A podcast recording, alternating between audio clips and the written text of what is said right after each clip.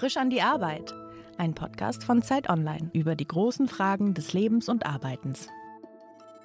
Herzlich willkommen bei Frisch an die Arbeit. Mein Name ist Daniel Erck. Heute zu Gast ist Professor Dr. Philipp Sandner, Leiter des Frankfurt School Blockchain Center und Professor der privaten Frankfurt School of Finance and Management in Frankfurt. Herzlich willkommen, Philipp. Hallo Daniel, ich freue mich, hier sein zu dürfen. Ich habe das gerade so salopp gesagt, was du alles bist. Die kurze Variante davon ist, du bist quasi der Bitcoin-Professor. Was sagst du denn zu, weiß ich nicht, Freunden und Bekannten oder wenn du auf einer Hochzeit bist und jemand fragt, was du machst, was ist die kürzeste Variante, wie du erklärst, was du beruflich tust?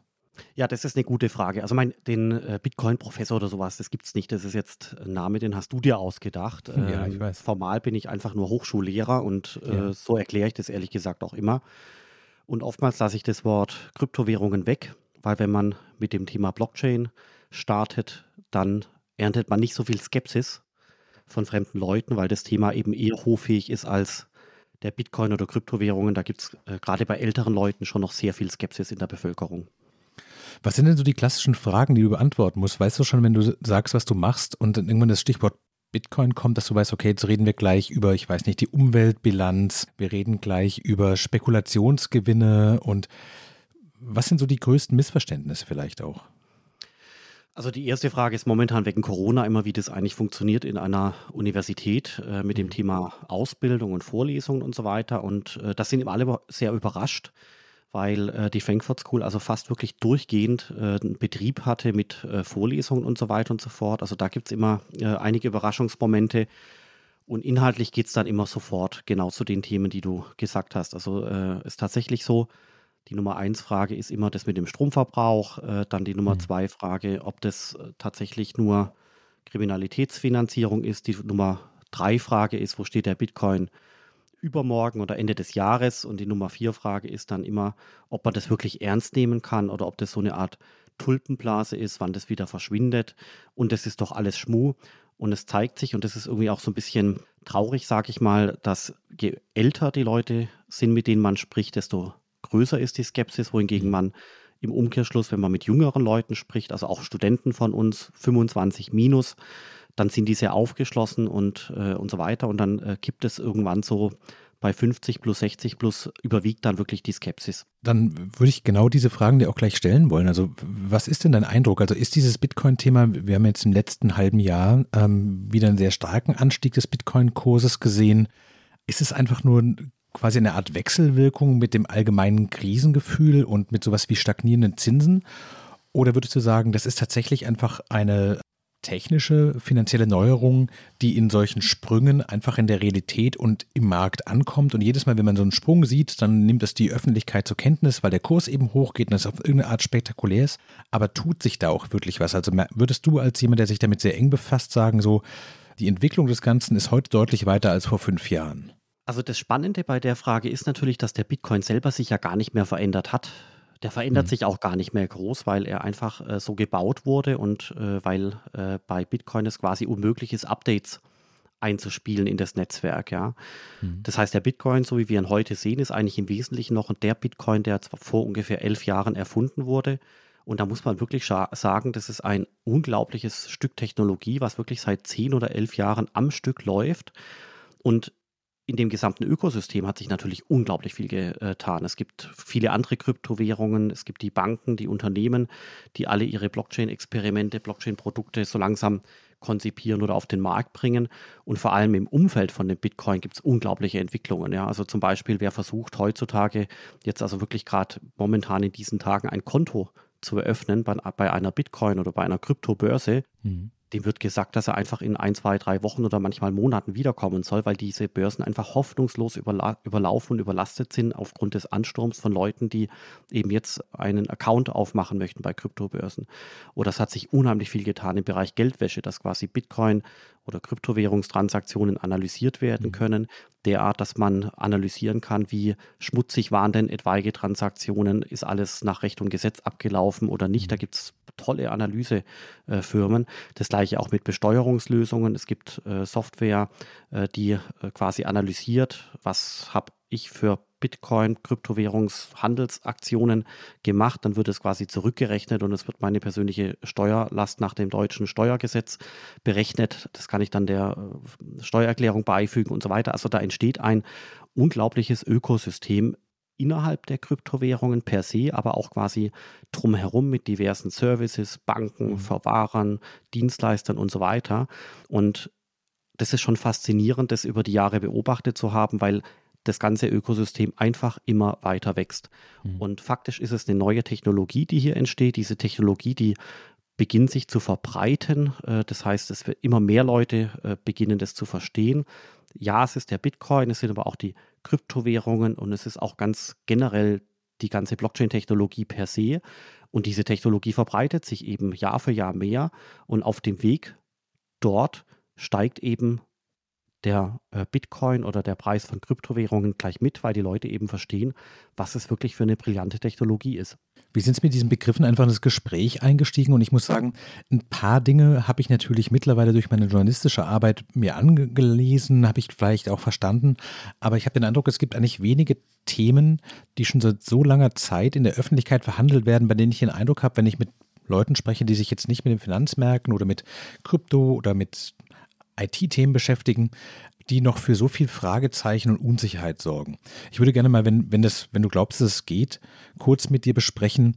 Was würdest du sagen, wie definiert man Blockchain am kürzesten so, dass es auch, weiß ich nicht, mein Onkel versteht. Also ich habe mir immer gesagt, sowas ist eine Art digitale Umlaufmappe. Man kennt das aus Ministerien, diese, diese Kladden, bei denen alle unterschreiben müssen. Und äh, hinterher weißt du, durch wessen Hände diese Mappe alle gegangen ist, weil alle einmal unterschrieben haben. Und erst wenn die unterschrieben ist und dann drin diese Papiere wieder drin liegen, kannst du was reinlegen. Und das ist ungefähr, das abbildet quasi eine Absicherungsstrategie, oder? Also von der technischen Seite her hast du vollkommen recht, so könnte man das äh, beschreiben. Aber der Punkt ist der, ich glaube, die Technik ist gar nicht so entscheidend. Wenn wir über Datenbanken oder über das Internet oder über Glasfaserkabel sprechen, interessiert es uns auch nicht, welche Bits und Bytes da im Detail äh, verschoben oder gesendet werden. Wir interessieren uns dafür, wie WhatsApp funktioniert, Datenschutz funktioniert, Netflix funktioniert und so weiter. Aber uns interessiert eigentlich nicht so ganz genau, welche Internetprotokolle hier, welche Bits und Bytes durch die Gegend äh, schicken. Und vor dem Hintergrund wiederum würde ich eher äh, eine Ebene abstrahieren und sagen, bei der Blockchain-Technologie handelt es sich im Kern eigentlich um eine Registertechnologie. Das heißt, alles, was in einem Register verwaltet werden kann, eignet sich grundsätzlich auch in einem Blockchain-System zu speichern.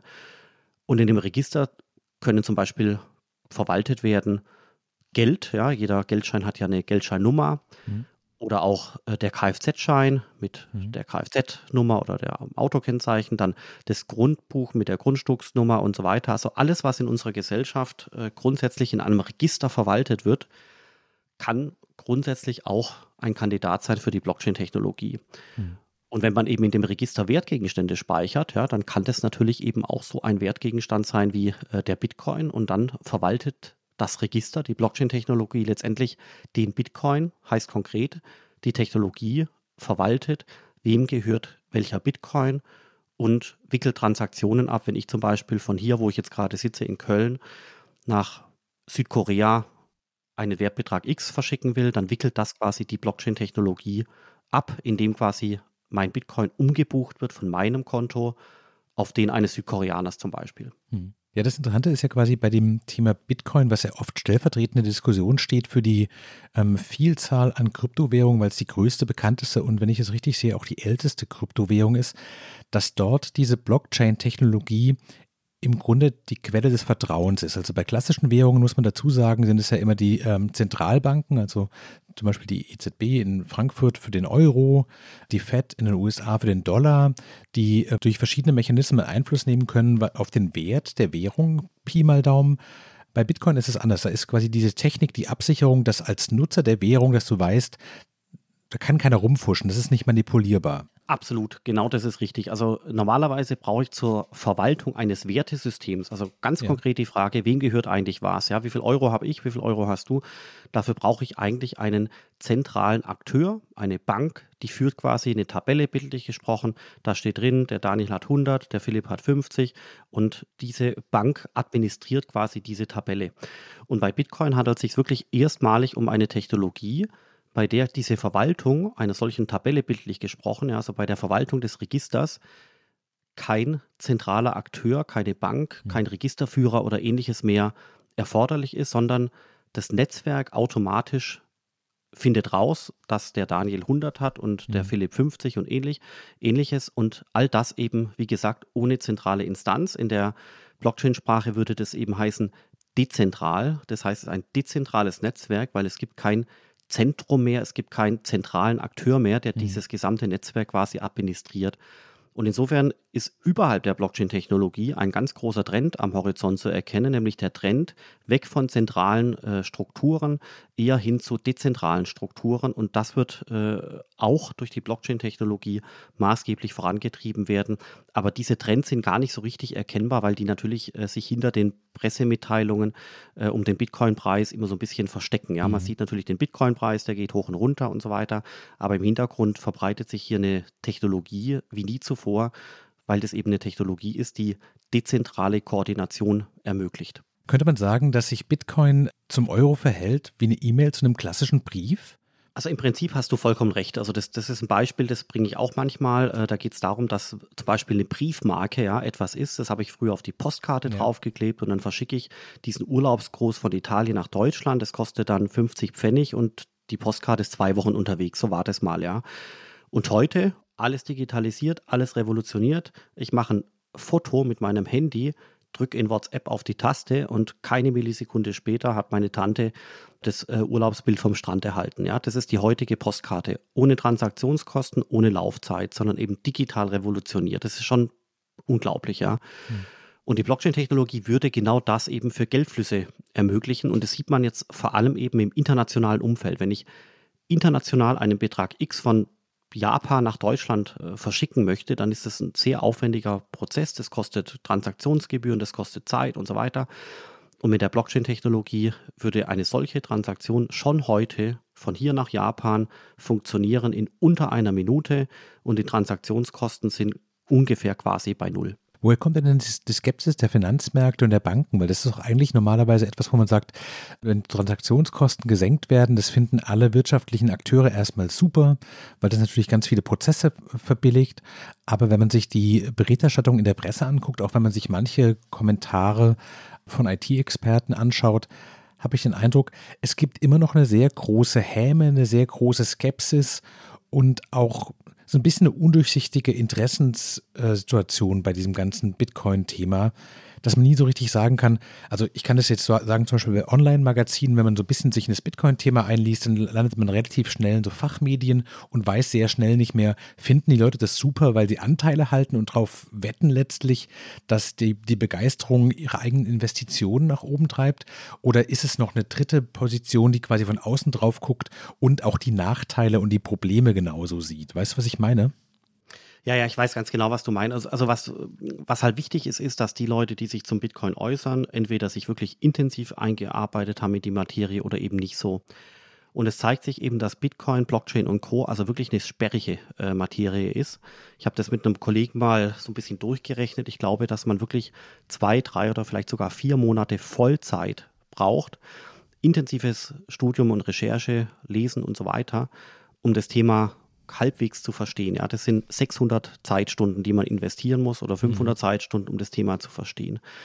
Und gerade jüngere Leute haben natürlich ganz unproblematisch diese Zeit. Ja, das mhm. heißt Studium, das heißt äh, Abitur, die Jahre davor und danach. Ja, da, in, da in, interessieren sich die Leute wochenlang für ein Thema und sind dann quasi ongeboardet, kennen sich aus und sind da auch sprechfähig. Und oftmals ist es eben so, dass bei äh, Leuten, die schon im Job sind, Leute 40 plus, 50 plus, 60 plus, da fehlt die Zeit. Äh, da kann niemand einfach mal so 30, 40, 50 Stunden pro mhm. Woche investieren, um diese Technologie zu verstehen. Und deswegen wird es bei diesen Leuten, vor allem 50 plus, 60 plus, eben dann gelöst durch eine durch eine Heuristik, ja, durch eine Vergangenheit-Referenz, ja. Das heißt, basierend auf der Lebenserfahrung, wie man es eben erlebt hat die letzten 20, 30 Jahre, wird dann quasi ein Schnellurteil äh, gefällt äh, zu so einer Technologie, ohne dass sich jemand intensiv mit der Thematik beschäftigt hat. Mhm. Und das führt dazu, dass jemand dann vielleicht ein paar Stunden investiert hat, vielleicht nur ein paar Minuten, hat ein Seminar angehört oder ein YouTube-Video und erlaubt sich dann ein Urteil, obwohl er eigentlich das Thema gar nicht verstanden hat. Das sieht man ganz oft. Warum? Weil diese Person eben nicht die 100, 200, 300, 400 Stunden investiert hat, um den Bitcoin, um die Blockchain-Technologie zu verstehen, sondern vielleicht einfach nur ein paar Stunden, vielleicht nur ein paar Minuten und damit einem Bauchgefühl mit der Vergangenheit Referenz äh, dann versucht, ein Urteil zu fällen. Und das führt eben gerade im Fall von Bitcoin mhm. zu falschen Ergebnissen. Das sieht man immer wieder. Und jetzt kommt der Beweis. Man müsste mal versuchen, jemanden zu finden, der das Thema Blockchain wirklich nachweislich richtig gut verstanden hat, also wirklich nachweislich richtig gut verstanden hat und der gleichzeitig skeptisch ist, was Bitcoin und Blockchain angeht. Solche Personen finden Sie quasi nie. Wann war denn für dich der Punkt, als du gemerkt hast, so, hoppla, da kommt was auf mich zu und es könnte tatsächlich auch ein Lebensthema werden? Ehrlich gesagt, es kommt alle zwei Monate aufs Neue. Und zwar, ähm, ich habe den Bitcoin erstmalig in den Medien entdeckt, äh, 2013. Ich fand es damals von der technischen Seite her brillant, aber mir waren die ökonomischen Auswirkungen also wirklich überhaupt gar nicht klar. Dann bin ich immer wieder an dem Thema dran geblieben, habe immer mehr gelesen, YouTube-Filme geschaut, Bücher gekauft, Bücher gelesen und so weiter und äh, habe dann auch äh, den äh, Job äh, bekommen, das Blockchain Center äh, zu leiten vor äh, vier, viereinhalb Jahren. Seitdem ist es quasi mein 24-7-Job, also quasi mhm. ja, rund um die Uhr eben. Und seitdem spreche ich viel mit Leuten, beschäftige mich noch mehr damit und so weiter. Und trotzdem, alle zwei, drei Monate denke ich mir, wow, ich habe schon wieder was Neues äh, verstanden, mhm. was mir bis zu dem Zeitpunkt nicht klar war. Und wenn man das dann durchdenkt, dann sind die Implikationen nochmal ganz anders, ja. Zum Beispiel jetzt momentan ähm, ist äh, in der Blockchain, in der, in der Bitcoin-Szene eigentlich klar, dass die Frage, was Bitcoin ist, beantwortet werden kann mit folgendem Narrativ. Bitcoin ist sowas wie digitales Gold. Ja, das heißt, Bitcoin ist von der Architektur her so, so wie Gold. Das Bitcoin wird auch erzeugt oder geschürft, analog mhm. zu Gold, aber es wird halt Strom und Rechenpower eingesetzt statt Schaufel und äh, Chemikalien und, und so weiter. Das heißt, Bitcoin wird geschürft äh, wie Gold. Allerdings ist natürlich Bitcoin noch kein äh, Gold, auch nicht, bei weitem noch nicht, weil Gold etwas ist, ein Metall ist, was wirklich jeder auf der Welt kennt. Also Milliarden von Menschen kennen Gold. Gleichzeitig gibt es Gold schon seit Jahrtausenden von Jahren.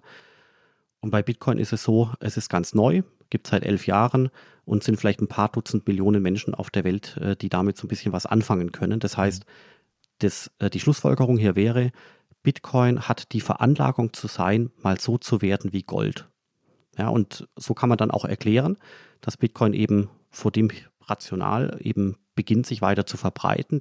Die Leute finden das spannend, die Leute versuchen auch ihre Werte zu sichern aus Angst vor Inflation und ähnliches.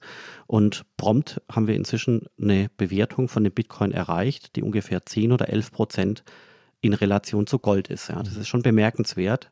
Und das ist das momentan vorherrschende Narrativ.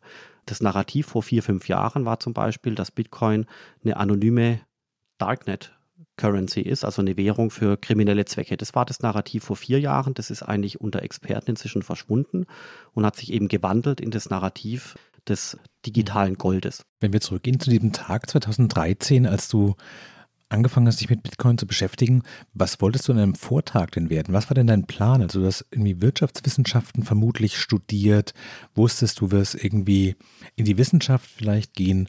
Gab es da schon so ein Thema, wo du sagen würdest, so wenn ich nicht darüber gestolpert wäre und es nicht so eine Dynamik gehabt hätte, dann wäre ich heute, weiß ich nicht, beim Deutschen Institut für Wirtschaft Experte für Reisebranche oder sowas. Gab es einen A-Plan quasi, der dann über den Haufen geworfen wurde?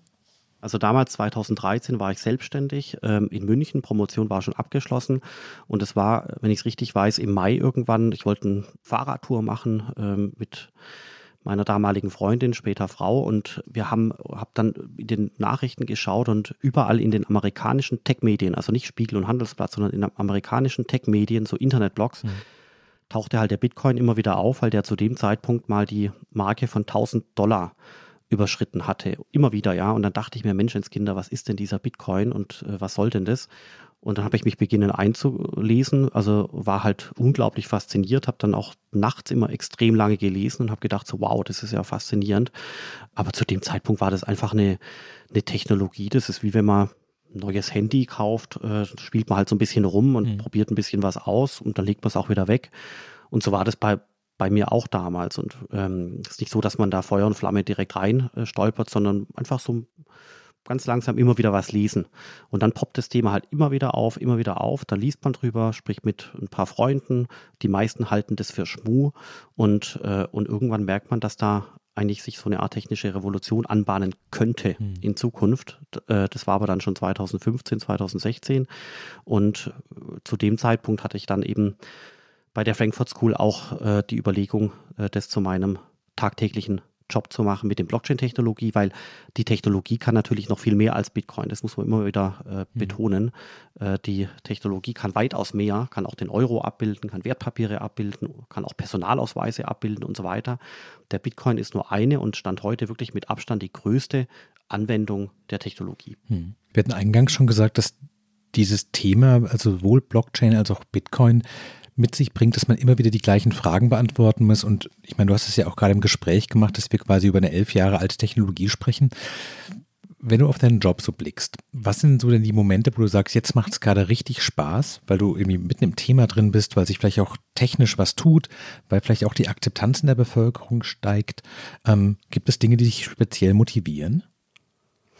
Ja, also mein, was wirklich toll ist, ist einfach das zunehmende Interesse äh, von Leuten äh, mhm. zu äh, erfahren. Ja, das betrifft die Studenten, die es jetzt wirklich genau wissen wollten. Vor drei Jahren hatte ich eigentlich das Gleiche erklärt als äh, Dozent gegenüber den Studenten, aber jetzt ist das Interesse ein anderes. Äh, die Leute fragen nach, die Leute wollen dann ihre Masterarbeit bei mir schreiben. Das heißt, das Interesse ist wirklich ganz anders und ist wirklich eine, eine Neugier und die Leute sind dann teilweise auch dankbar und hoffnungsvoll, dass ich ihnen helfen kann, irgendwie mit dieser Technologie zurechtzukommen. Jetzt bei den Studenten, das ist toll.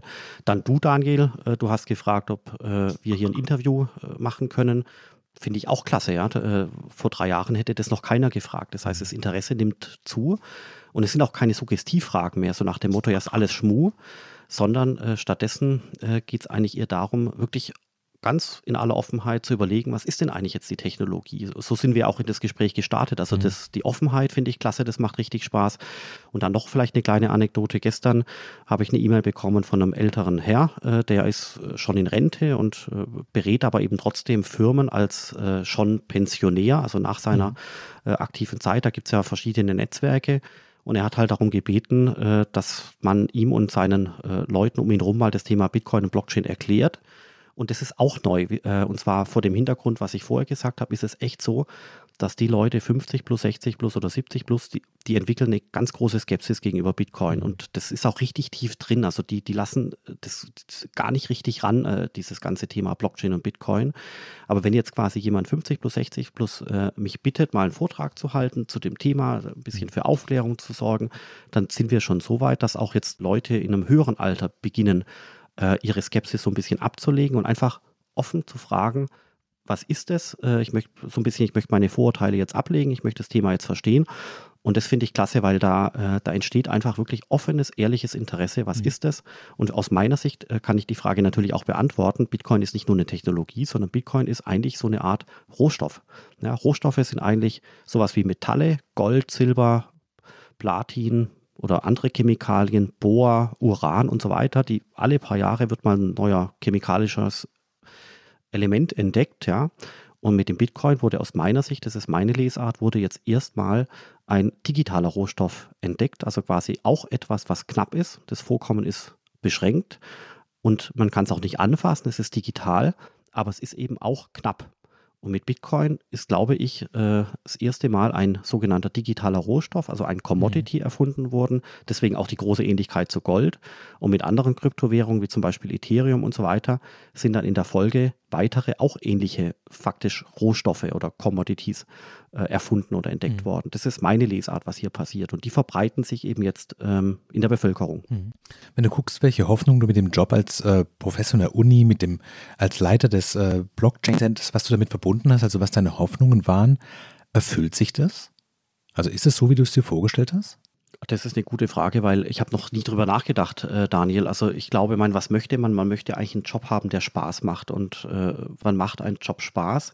Zumeist dann, wenn man irgendwie ein bisschen was bewirken kann, wenn man vielleicht jungen Leuten was beibringen kann, wenn man zur Aufklärung beitragen kann, wenn in seinem kleinen Wirkungskreis man irgendwie die Chance hat, was zu bewirken. Also wenn ich nicht nur Papier von links nach rechts schiebe, weil ich mhm. irgendwelche Formulare ausfüllen soll, sondern wenn ich irgendwie einen kleinen Impact habe, in meinem klitzekleinen Uni-Wirkungskreis mit meinen 30 Studenten zum Beispiel, ja. Und für mich ist das wichtig und das tritt auch ein und das finde ich ehrlich gesagt gut. Und insofern macht mich mein Job wirklich sehr zufrieden, weil man merkt, äh, also ich, ich kann jetzt die Welt natürlich nicht verändern, wie will man das auch, aber in meinem kleinen Wirkungskreis, das sind die Studenten, das ist Blockchain Center und ein paar Leute drumherum, da merke ich, dass man halt äh, irgendwo ein bisschen was verändern kann und dass die Leute, dass man die Leute irgendwo inspiriert. Wenn du so auf dein Wirkungsfeld drauf guckst, weil du das gerade sagtest mit den Veränderungsprozessen und dir was wünschen dürftest. Also angenommen, diese berühmte Fee käme vorbei und würde sagen, Philipp Sandner, du darfst dir drei Dinge wünschen. Was wäre so dabei? Wäre das mehr Offenheit in der allgemeinen Bevölkerung? Mehr Zeit, um vielleicht auch so zu erklären, was Sache ist? Mehr Aufmerksamkeit? Ich glaube, das das, was ich mir als allermeisten wünschen würde, ist, dass die Leute eine größere Offenheit haben, äh, sich mhm. mit Dingen äh, zu beschäftigen und dass die Leute nicht einfach mal innerhalb von der ersten Sekunde Diskussion zu Bitcoin kriegst du erstmal eine äh, Watschen und es heißt, das ist eine Tulpenblase, Stromverbrauch, Kriminalitätsfinanzierung. Das ist einfach alles wirklich absoluter Quatsch, ja. Das heißt, die Leute sollen sich erst überlegen, was ist das eigentlich? Habe ich überhaupt die Fähigkeit, hier eine Meinung zu haben oder habe ich einfach nur ein Bauchgefühl? Habe ich mich eingelesen? Darf ich eine Meinung haben? Und wenn nein, äh, dann würde ich mir einfach so viel Offenheit wünschen, dass die Leute sich wirklich intensiv mit dem Thema beschäftigen, wenn sie es interessiert und ansonsten einfach offen und ehrlich auch zugeben, na, ich kann mir da keine Meinung erlauben, weil mhm. ich kenne mich nicht aus. Ist auch in Ordnung, ja. Aber dieses direkte Abwatschen, äh, nur weil man irgendwie ein Bauchgefühl hat, das ist eben das Gegenteil von Offenheit. Das würde ich mir ehrlich gesagt wegwünschen, wenn es irgendwie geht. Du bist bei diesem ganzen Thema ja nicht nur quasi als Profi mit drin, sondern auch, wie man im Gespräch auch merkt, mit sehr viel Herzblut. Gibt es manchmal Momente, wenn du sagst, du arbeitest dich da auch in den Abenden ein und du bist da sehr engagiert bei und beantwortest auch im Privaten immer wieder die gleichen Fragen. Gibt es diesen Punkt, wo du denkst, hätte ich doch mal mich, weiß ich nicht, auf Derivate spezialisiert, über irgendwas, wo man nicht bei Hochzeiten, Partys, bei jedem Gespräch in der Verwandtschaft wieder die gleichen Fragen beantwortet. Hast du diese Sehnsucht nach einem ganz anderen Job, der nicht so viel vielleicht auch mit deiner persönlichen Begeisterung zu tun hat manchmal?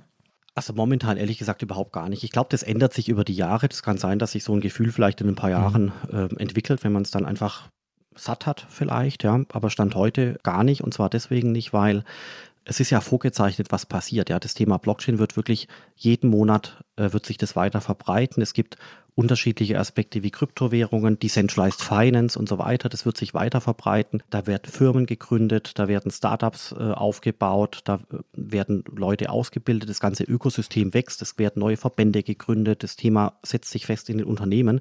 Das heißt, alles, was wie das Internet damals entstanden ist über die letzten 20 Jahre, all das kann man jetzt nochmal anschauen, ähm, eben mit der Blockchain-Technologie, wo sich so langsam Strukturen bilden, irgendwann entstehen Unternehmen und so weiter. Das ist unheimlich faszinierend und wir wissen ja, was passiert. Das Thema setzt sich fest.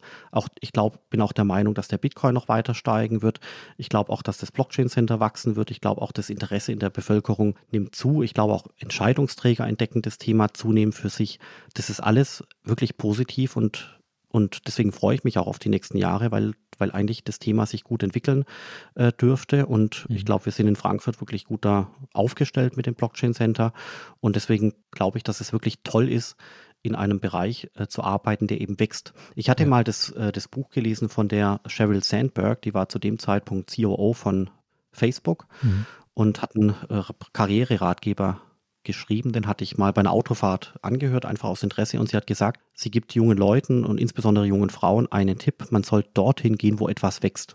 Weil wenn irgendetwas wächst, ja, eine Firma, eine Technologie, ein Bereich, ein Land, egal was, wenn etwas wächst, dann kann man eben als junger Mensch auch mitwachsen.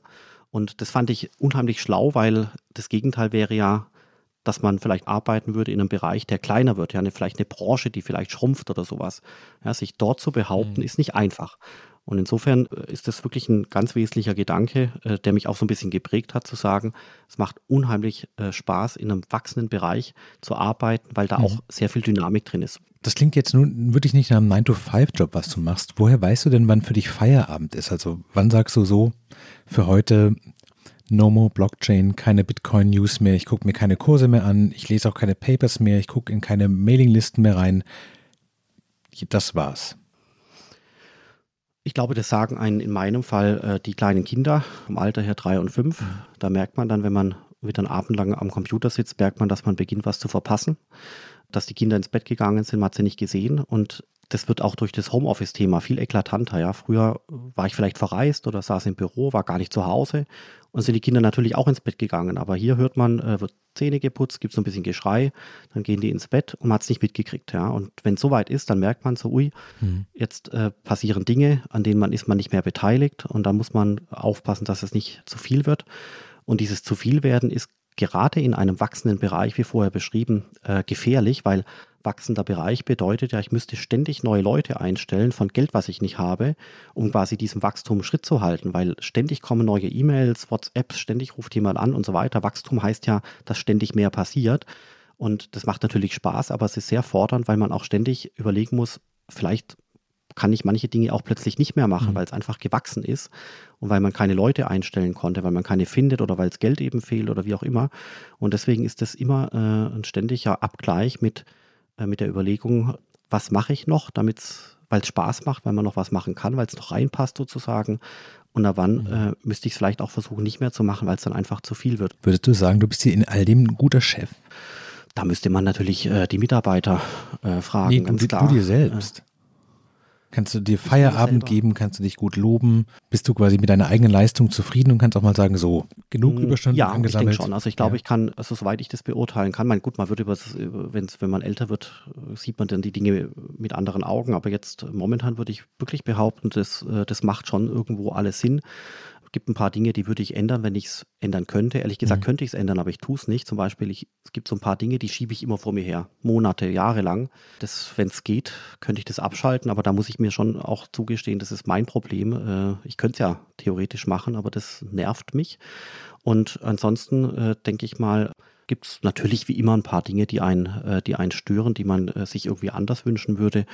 Ähm, aber ansonsten denke ich mal, auch mit dem ganzen Corona-Homeoffice und so weiter, äh, ist es also ist es irgendwo absolut äh, tragbar. Und ähm, was momentan natürlich fehlt, sind wirklich die, die persönlichen Treffen mit Leuten, auch die Zufallsbekanntschaften auf irgendeiner Konferenz oder sowas. Das fehlt halt momentan total. Auch die Betreuung von Studenten immer nur am Handy und per WhatsApp und äh, im Internet per E-Mail. Also das ist schon eine mühsame Angelegenheit ohne persönlichen Kontakt. Die jungen Leute stört es, glaube ich, gar nicht so sehr. Ja? Die sind in Ordnung, wenn man nur telefoniert, aber irgendwo äh, fehlt da äh, so ein bisschen der, die, die persönliche, äh, man kommt sich halt vor wie so ein Roboter, ja. Man sch schreibt E-Mails wie, wie verrückt und irgendwo das Menschliche mit dem Studenten zusammen im Büro sitzen und sagen, so jetzt mach's doch mal so, denk mal so drüber nach. Mhm. So das Menschliche geht da so ein bisschen äh, vor lauter Elektronik verloren. Du hast vorhin beschrieben, dass diese Bitcoin- und Blockchain-Thematik eigentlich von außen in dein Leben so reingeschwappt ist? Gibt es einen Beruf, von dem du sagst, so, das hätte ich eigentlich auch gerne gemacht, aber diese ganze Dynamik hat sich so in so eine Richtung entwickelt, dass äh, dann das eine zum anderen geführt hat, so Pfadabhängigkeiten, die in so Erwerbsbiografien einfach drin sind, wo du manchmal denkst, eigentlich schade drum, das wäre die zweite Leidenschaft gewesen. Ich glaube, wenn es äh, was gibt, dann das Thema äh, Unternehmer sein von irgendeiner, von einem digitalen Firma ähm, irgendwo im Digitalisierungsbereich eine, ein Startup aufbauen, äh, sofern möglich, das dann auch wachsen zu lassen, hoffen, dass es nicht insolvent geht und so weiter. Also ich, hat, ich hatte diverse Firmen gegründet, die haben auch alle ganz okay funktioniert, nicht immer super, aber äh, okay. Aber ich glaube, da einfach so eine Firma weiter aufbauen, dass sie weiter wächst und größer wächst mit ein paar Dutzend Mitarbeitern und so weiter und so fort. Und dann irgendwann sind es 100 oder 200 Mitarbeiter das ist was, äh, würde ich sagen, das wäre auch eine alternative Variante gewesen. Und ganz im Ernst, das ist sicherlich ähnlich intensiv und ähnlich anstrengend, äh, weil natürlich dann auch so eine Art Wachstum zu beobachten wäre mit all seinen Vorteilen und Nachteilen. Ich glaube halt vielleicht noch ein, ein Punkt, Daniel, der ist mir noch eingefallen. Ich glaube halt, man muss sich so ein bisschen anschauen, welchem Lebensalter man ist. Jetzt bin ich 41. Und wenn ich jetzt eben auch Zeit investiere, dann habe ich ja später noch was davon. Ja, das heißt, ich lerne was, ich beschäftige mich mit dem Thema, ich verstehe die Technologie, ich lerne Leute kennen. Alte sind ja quasi Assets in Anführungszeichen, auf die kann ich ja in fünf Jahren dann zurückgreifen mhm. und sagen, Mensch, damals habe ich den X kennengelernt oder die Y. Und deswegen glaube ich, lohnt sich schon äh, in dem Alter 25 bis 45 äh, auch Gas zu geben und sehr ähm, gerne auch vielleicht ein paar Stunden mehr zu arbeiten, als man muss, weil, weil es dann halt noch die Chance gibt, die relativ hoch ist, dass diese eingesetzte Zeit hinten raus eben auch noch zu was führt. Hattest du denn als Kind irgendwie einen Traumberuf, von dem du dich verabschieden musstest oder wo du sagen würdest, das wäre, wäre ich eigentlich gerne geworden, so jenseits von Unternehmer? Also als also den Daniel Düsentrieb äh, fand ich damals äh, ganz toll. Äh, du wirst den auch kennen, gell? Wir sind ja äh, ähnlich alt, aber äh, das ist ja quasi so eine Erfinderfigur. Selbstverständlich der große Bastler bei Donald Duck, ja. Ja, so eine Erfinderfigur von Walt Disney. Also der, den fand ich gut, den Daniel Düsentrieb. Und ansonsten, ich wollte tatsächlich mal Lehrer äh, werden. Da bin ich jetzt ja als Hochschullehrer gar nicht so weit davon entfernt. Von beidem nicht, ehrlich gesagt. Also von der Findung neuer Technologien auf dem einen Ende des Spektrums und vom Lehrer sein am anderen Ende des Spektrums. Hast du nicht eine ganz gute Mischung aus beidem gefunden, oder? Ich glaube, ja, das ist äh, möglich. Mein gut, was, was wären denn alternative Szenarien gewesen? Ich habe ja BWL studiert oder mit Wirtschaftsinformatik. Es wäre eine Alternative gewesen, zum Beispiel, man geht zu irgendeinem Konzern oder zu einer Bank ist dort in irgendeiner Abteilung und äh, wird dann Abteilungsleiter oder Gruppenleiter oder irgendwie sowas. Und das ist auch sicherlich irgendwie spannend, ja, in so einem, in so einem mhm. großen System unterwegs zu sein. Habe ich eine tolle Visitenkarte, da steht Siemens drauf oder Daimler, ja, das ist sicherlich toll. Aber was mich dort halt ehrlich gesagt schon ein bisschen abschreckt, ist diese, diese ganze die politische Ebene und die ganze Selbstadministration, äh, dass da ein mhm. Prozess quer durch die gesamte Hierarchie verläuft und bis irgendwas passiert ist, vergehen drei, vier Wochen und man muss sich mit abstimmen mit ganz vielen Leuten und muss immer schauen, dass man auch unausgesprochene Regeln äh, beachtet, weil es irgendwelche äh, Pfründe gibt, die man nicht kennt, mhm. die man dann aber beim Mittagessen irgendwo kennenlernen muss und so weiter. Also ich, wenn ich mir das so überlege, wär, das wäre im Prinzip eine Welt, die wäre nichts für mich. Würdest du sagen, du hast eine Berufung zum Beruf gemacht? Hm, also schwierig zu sagen. Ich, also insofern schon, dass ich mich mit ähm, dem Thema Technologie, Digitalisierung äh, beschäftigen kann, äh, dass ich mit jungen Leuten zu tun habe. Das ist sehr, sehr, sehr inspirierend. Wir haben auch an der Frankfurt School wirklich tolle Leute, muss man wirklich äh, betonen. Und wenn ich das alles zusammenschmeiße, ist es, glaube ich, schon so, dass das äh, eine gute Mischung mhm. abgibt. Aber eine Berufung, gibt es sowas wie eine Berufung überhaupt oder würde man das eher später in der Rente ex post betrachten können? Und nicht jetzt, wo man da irgendwo so ein bisschen im Hamsterrad ist. Denkst du denn in diesen Tag manchmal zu sagen, sowas, irgendwann kommt diese Rente und ist es dann eher was, was dich erschreckt, zu sagen, so, oh Gott, das hört ja irgendwann auf und das ist ja mein Leben irgendwie auch, diese Arbeit und auch meine Begeisterung? Oder ist es eher was, dass du denkst, so, raus aus diesem Hamsterrad, raus aus diesem Alltagsdruck und würde ich nur noch genau die Sachen machen, die einen interessieren? Ach ja, ab und zu denkt man sich das schon. Also und äh, das, das, was ist denn das Hamsterrad ganz konkret? Das Hamsterrad jetzt in meinem Fall ist halt einfach, also wirklich Millionen von E-Mails. Also wirklich einmal, einmal eine Stunde mhm. weg vom Computer, bumm, 50 E-Mails.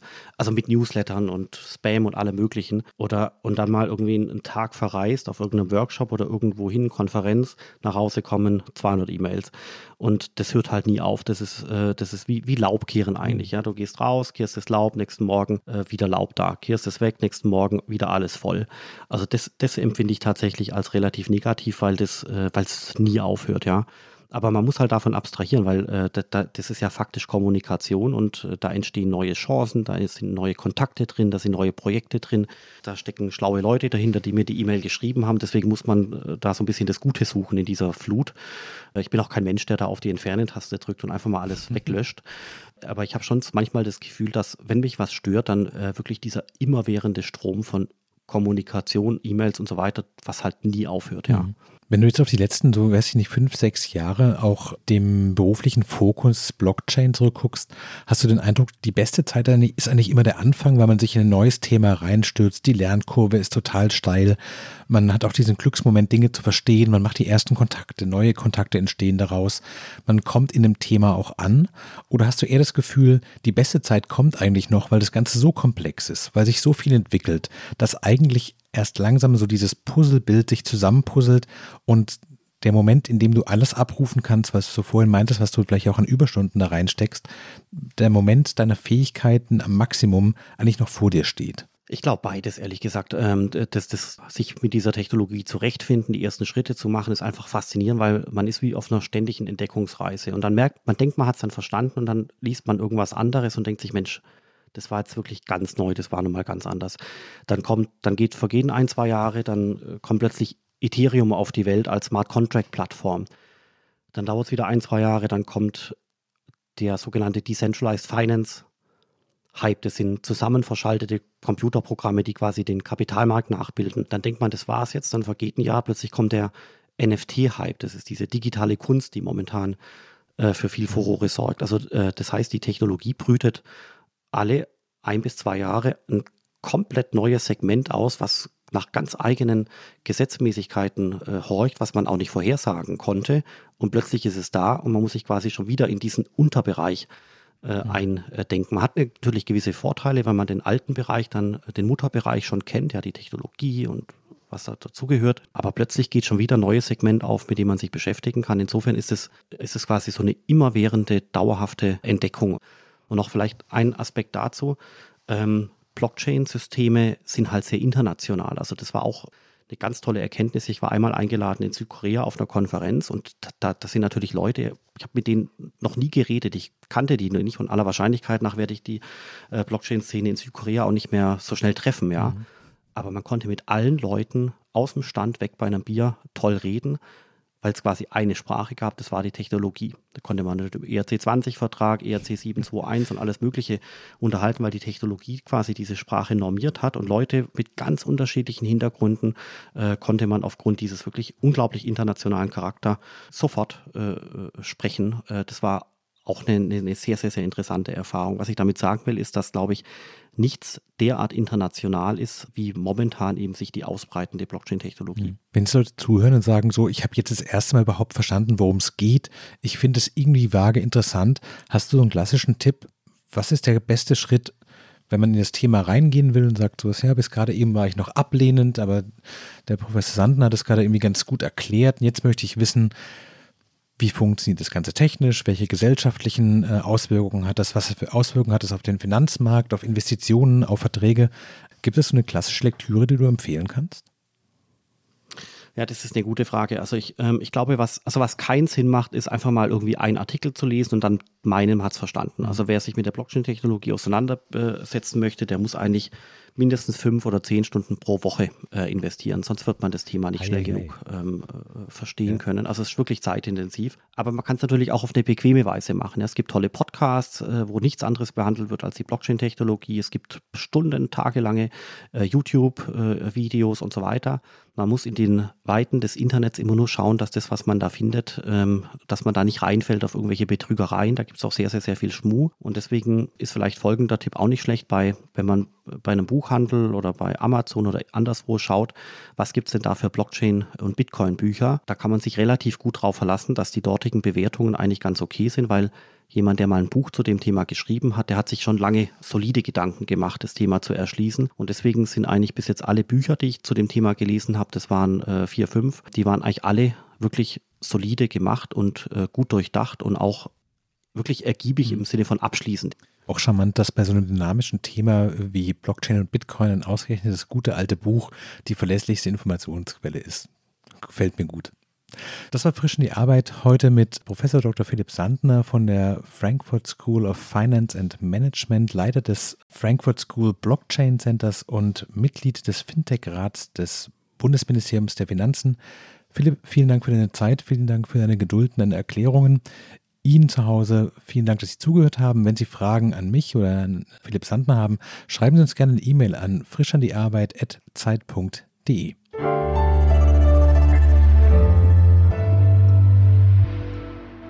Frisch an die Arbeit, ein Podcast von Zeit Online. Konzipiert und moderiert von Leonie Seifert und Daniel Erck. Produziert von Maria Lorenz, poolartists.de.